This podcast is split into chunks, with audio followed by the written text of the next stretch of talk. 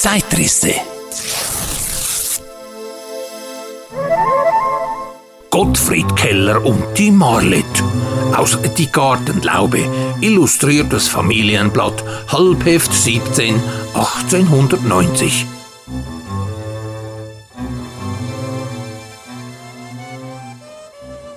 Gottfried Keller. Ein Jahr ist es her, seit die Gartenlaube den Züricher Meister zu seinem 70. Geburtstag beglückwünschen konnte. Bald danach befiel ihn ein schweres Leiden, dem er nunmehr am 15. Juli erlegen ist.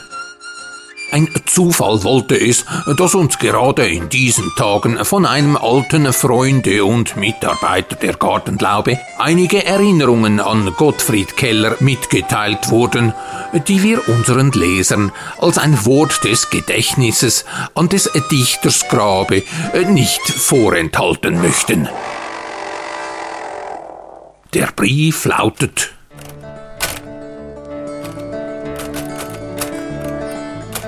Während meines Aufenthaltes in Zürich äh, trat ich Gottfried Kinkel nahe. Eines Tages erhielt ich von ihm ein Briefchen mit der Aufforderung nach Zollikon, einem Dörfchen am See, in ein gewisses Wirtshaus, äh, das einen guten Weinruf hatte, zu kommen. Ich traf Kinkel dort mit einem kleinen Mann, der mich unter großen Brillengläsern mit tiefblickenden, scharfen, braunen Augen nicht sehr freundlich ansah, wobei Kinkel auf seine Weise heimlich lachte. Das ist Gottfried Keller, Doktor, Staatsschreiber, Poet und Züricher, stellte mir Kinkel den Kleinen vor. Ich muss darauf ein so ungläubiges Gesicht gemacht haben, dass beide lachten. Der mit den Leuten von Seldwyla? Kam es unwillkürlich über meine Lippen. Ja, der mit den Leuten von Seldwyla und dem grünen Heinrich, äh, bestätigte Kinkel. Aber um Gottes Willen, seien Sie still, fügte er hinzu.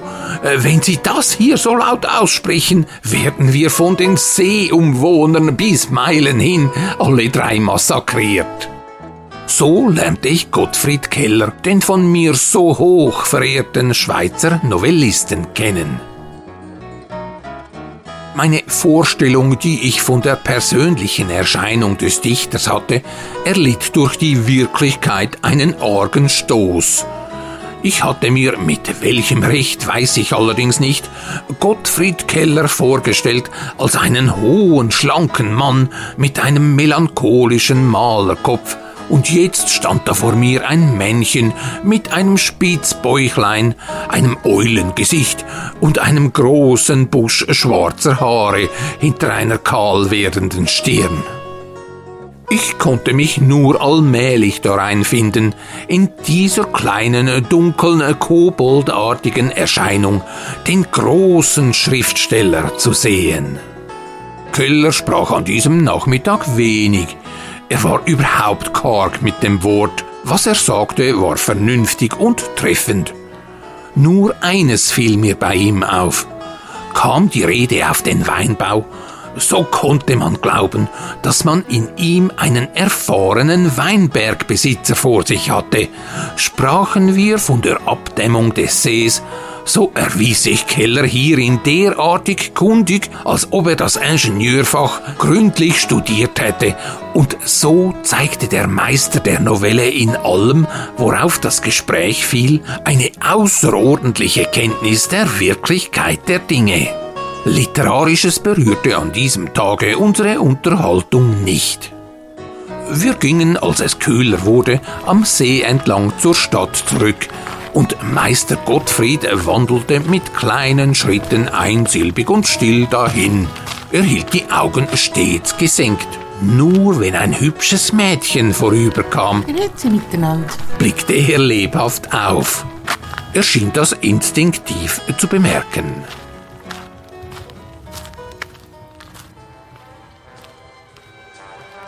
Ich sah Keller längere Zeit nicht, da traf ich ihn wieder in der Tonhalle.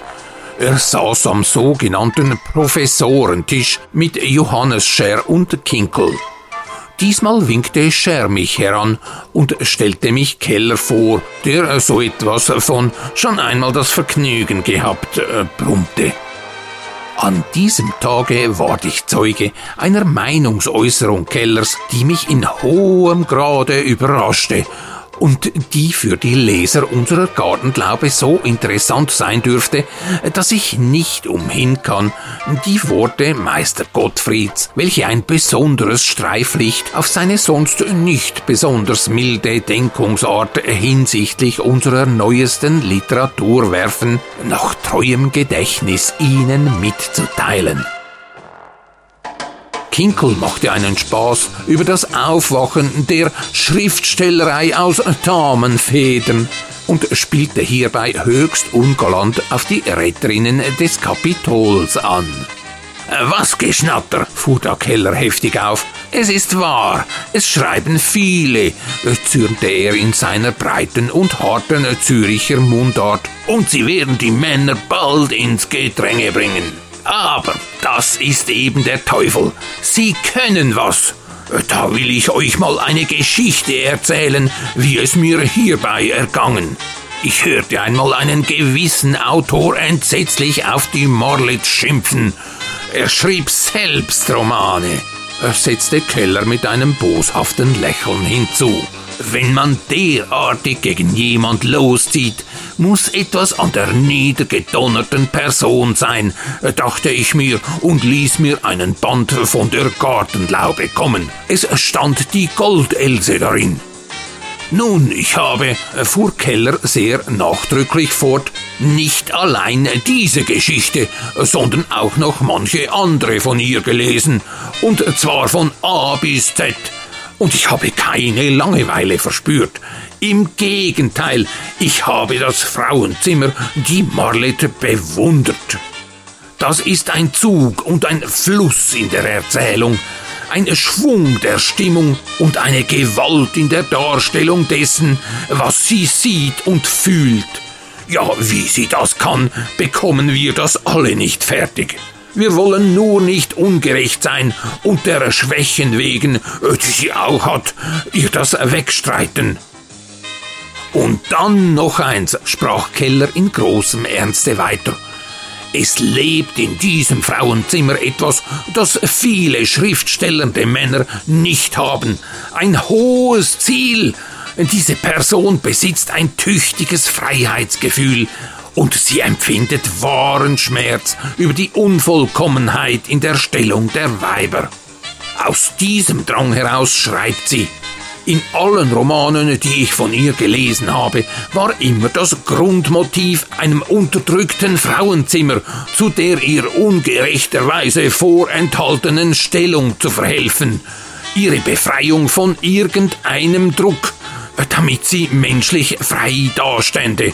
Und hierin besitzt die Person, äh, die Marlit, eine Kraft, das durchführen zu können, eine Macht der Rede, eine Wortfülle, eine Folgerichtigkeit in der Entwicklung ihrer Geschichten, dass ich Respekt vor ihr bekommen habe.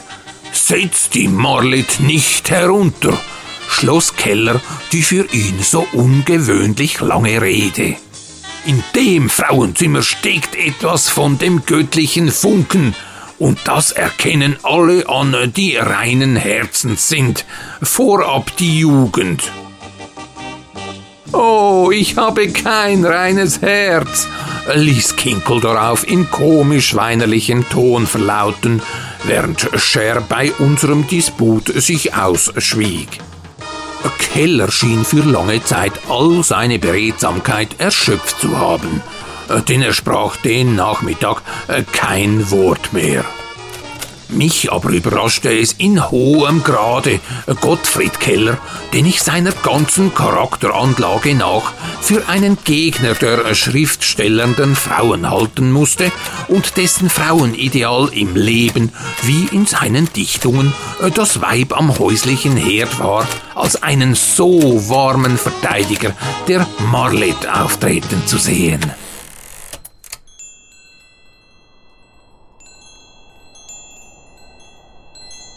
Den ganzen Tag über hatte es geschneit.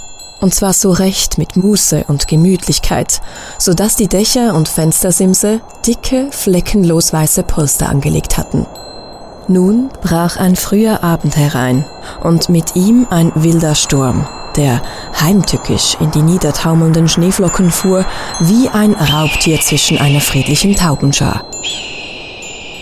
Mag auch das Wetter derart sein, dass der gemütliche Kleinstädter nicht einmal seinen Hund, geschweige denn seine eigenen edlen Gliedmaßen außerhalb der eigenen vier Wände wissen will. In der großen Hauptstadt B merkt man abends zwischen 6 und 7 Uhr keinen auffallenden Unterschied hinsichtlich der Straßenfrequenz. Die Gasflammen ersetzen die Himmelslichter, die nicht kommen wollen. Um die Ecken jagen die Equipagen in so wütender Eile, dass die Fußgänger nur durch einen kühnen Sprung an die Häuser Leben und Glieder retten. Dafür folgt ein Schwall kräftiger Flüche, dem pelzverbrämten Kutscher und dem eleganten Wagen.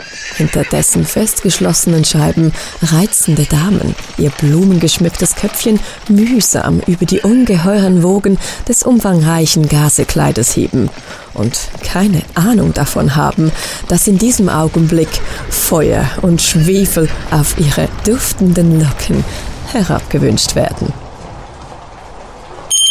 wohlfrisierte Wachsköpfe, inmitten schauderhafter schwarzer und blonder Skalps, still und aufmerksam arbeitende Uhrmacher, süß lächelnde Gummigesichter hinter bauschenden Stoffen und verführerischen Mantillen und alte, verkümmerte Bouquet- und Kranzwinderinnen zwischen holdblühenden frischen Blumen – stehen und bewegen sich in beneidenswerter Sicherheit und wohldurchwärmter Atmosphäre hinter den Schaufenstern, die ein blendendes Licht auf die schlüpfrigen Trottoirs und den vorbeiflutenden Menschenstrom werfen, wobei blaurote Nasenspitzen, tränende Augen und verzweifelte Kopf- und Armbewegungen an allen alten und jungen Vorübereilenden sichtbar werden. Doch halt! Nicht an allen.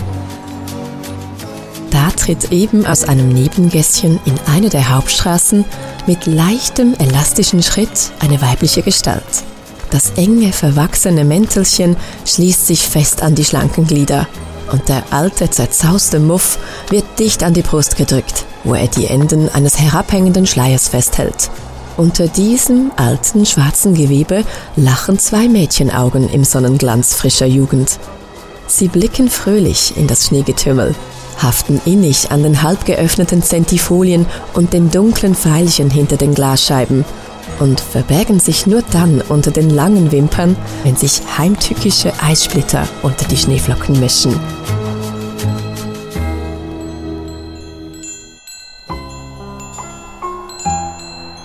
Soweit der erste Abschnitt der von Gottfried Keller erwähnten Goldelse aus dem Jahre 1866, gelesen von Velvet Voice. Doch wer war denn nun eigentlich diese E. Marlet? Da das schriftstellerische Metier zur Mitte des 19. Jahrhunderts von Männern beherrscht wurde und schreibende Frauen es schwer hatten, sich zu etablieren, bediente sich die Autorin des neutralen Pseudonyms E. Marlet. Das E stand vermutlich für Eugenie. Marlet war fiktiv, die deutsche in Arnstedt lebende Schriftstellerin, die mit richtigem Namen Friederike Henriette Christiane Eugenie John hieß, klärte das nie auf.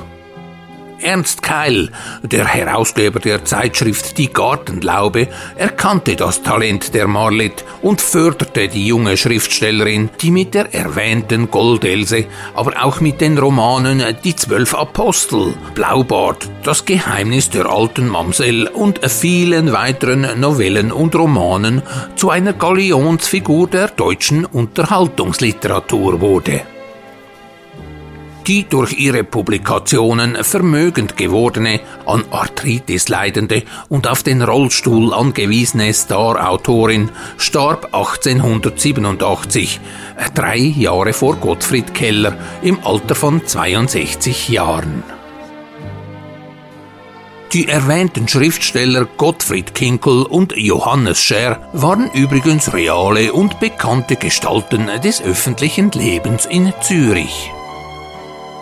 Zeitgenossen wie Gottfried Keller und Mark Twain erkannten die Vielschichtigkeit und Tiefe in Marlets Erzählkunst, wohingegen das Gros der Literaturkritiker die äußerst erfolgreiche Schriftstellerin ins Fach der Trivialliteratur einordnete. Und Theodor Fontane zeigte sich zutiefst beleidigt da er selbst bei weitem nicht ein solches Aufsehen erregte wie die Marlet. Die Sachen von der Marlet, von Personen, die ich gar nicht als Schriftsteller geltend lasse, erleben nicht nur zahlreiche Auflagen, sondern werden wohlmöglich auch ins Vorder- und Hinterindische übersetzt. Um mich kümmert sich keine Katze. Es ist so stark, dass es zuletzt wieder ins Lächerliche umschlägt. Und das rettet mich, sonst würde ich leberkrank. Die akustische Zeitrissereise geht weiter und endet in einer verwinkelten Mansarde in der Ortschaft, in welcher einst Jakob Stutz seine ersten dichterischen Schritte tat. Dort oben im Dachverschlag des einen Hauses am Rande des Dorfes, in der winzigen, nur von einem einzigen Fenster erhellten Behausung, sitzt der legendäre Erfinder, Tüftler und Poet Raffaelius Alva Gruser an einem kleinen Tisch, auf dem auch ein seltsames Gerät zur Herstellung von Popcorn liegt und kritzelt mit Schreibfeder und Tinte folgende hochtrabende Weisheit auf einen uralten Pergamentbogen. Der Reim poetisch wiederkehrend im Takt, wie Räder der Uhren und Mühlen, klipp-klapp.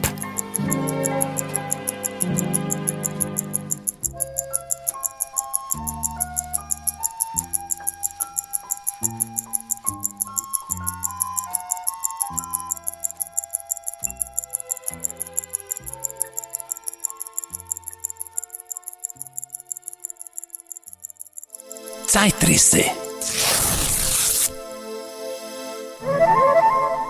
Gottfried Keller und die Marlet. Aus Die Gartenlaube, illustriertes Familienblatt, Halbheft 17, 1890. Mit den Stimmen von Don Quelle, Irene Treegarden, Chantal Ann Müller, siehe www.velvetvoice.ch und Raffaelius Alva Gruser.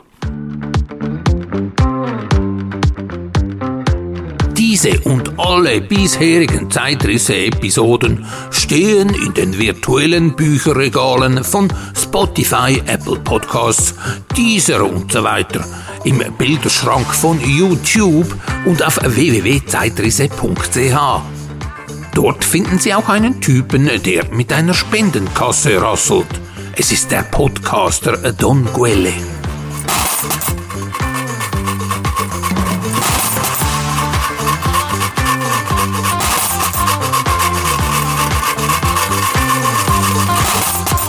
Werfen Sie dem armen Kerl bei Gelegenheit doch ein paar Groschen in sein Kesseli.